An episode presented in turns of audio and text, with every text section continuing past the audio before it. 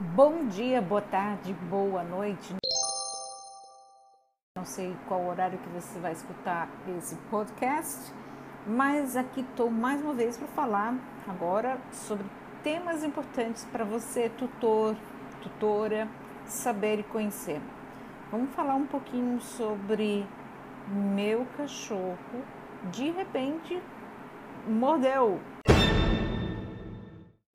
Ou meu cachorro é, teve alguma reação que nunca teve antes.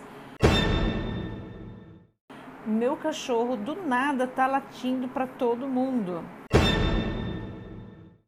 Então são comportamentos que a gente não reconhece, eu pelo menos nunca observou, e só começamos a observar depois que aqueles comportamentos começam a nos propor uma situação inconveniente ou um mal-estar ou de alguma forma mexeu conosco.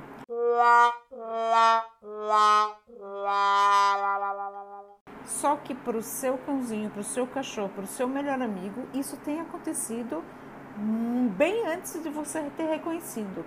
Pensem, ah, se seu cachorro começou a já latir, se a gente for falar que ele já tem feito alguns sinais de apaziguamento, algumas informações, algumas comunicações dizendo que alguma situação tem, tem sido é, de certa forma desconfortável para ele, é, e você não reconhece ou você não conhece os sinais de apaziguamento ou sinais de comunicação do seu cachorro, possivelmente passou batido. E ele vem falando para você que algo está incomodando e a gente, como a gente não reconhece ou, não, ou nunca teve conhecimento, é, você passa batido de que ele está dizendo que aquilo está incômodo. Um cachorro nunca faz algo do nada ou de repente ou por acaso.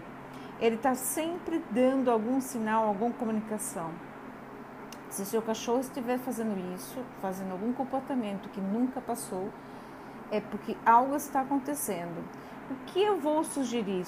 Primeiro, antes de qualquer outra coisa, é super importante que você é, procure um veterinário para eliminar a possibilidade de ser é, algo fisiológico.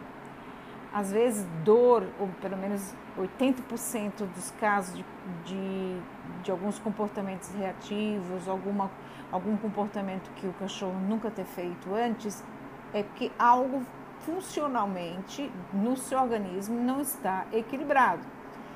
Pode ser dor na coluna, pode ser infecção urinária, pode ser dor na pata, pode ser, pode ser N coisas que não só comportamento. Eliminou essa possibilidade, é interessante, é importante agora sim você direcionar para o comportamento com o profissional.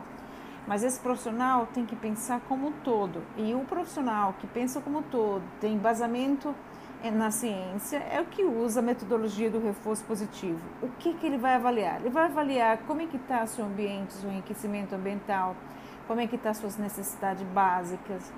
E por último, ele chega nesse comportamento.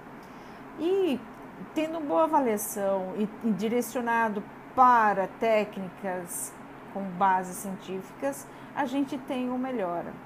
Mas saiba, nenhum comportamento é feito e é resultante do nada. Algo está incomodando o seu cachorro. Um exemplo: o passeio. Muitas vezes a pessoa fala que o seu cachorro não está querendo passear mais, ou está latindo, ou está ficando querendo ir para casa. E às vezes a própria coleira, por exemplo, está machucando o seu cachorro, ele não tem como falar, aquele passeio não é tranquilo e ele não quer mais passear, muito menos se aproximar dessa coleira. Isso é um exemplo. Outro exemplo: seu cachorro está com problema de coluna. E toda vez que você puxa a coleira, é, é, dá uma fisgada, uma beliscada na sua coluna, na coluna do cachorro. O que acontece? Isso vai proporcionar dor e aquele passeio não vai ser muito legal. É, se ele está com dor, de repente é, é, alguém se aproxima e toca nele, ele vai querer que essa pessoa não se aproxime. O que, que ele faz? Ele late ou até mesmo morde. Então, todo comportamento que acontecer para o seu cachorro é resultante de que algo está fora do equilíbrio físico ou comportamental do seu cachorro. Então, procure um profissional para lhe ajudar e esteja sempre em alerta. Tenta encontrar é, informações sobre sinais de apaziguamento, sinais, sinais de comportamento de comunicação do seu cachorro para te ajudar nesse momento. Tá bom? Mais um podcast. Até a próxima.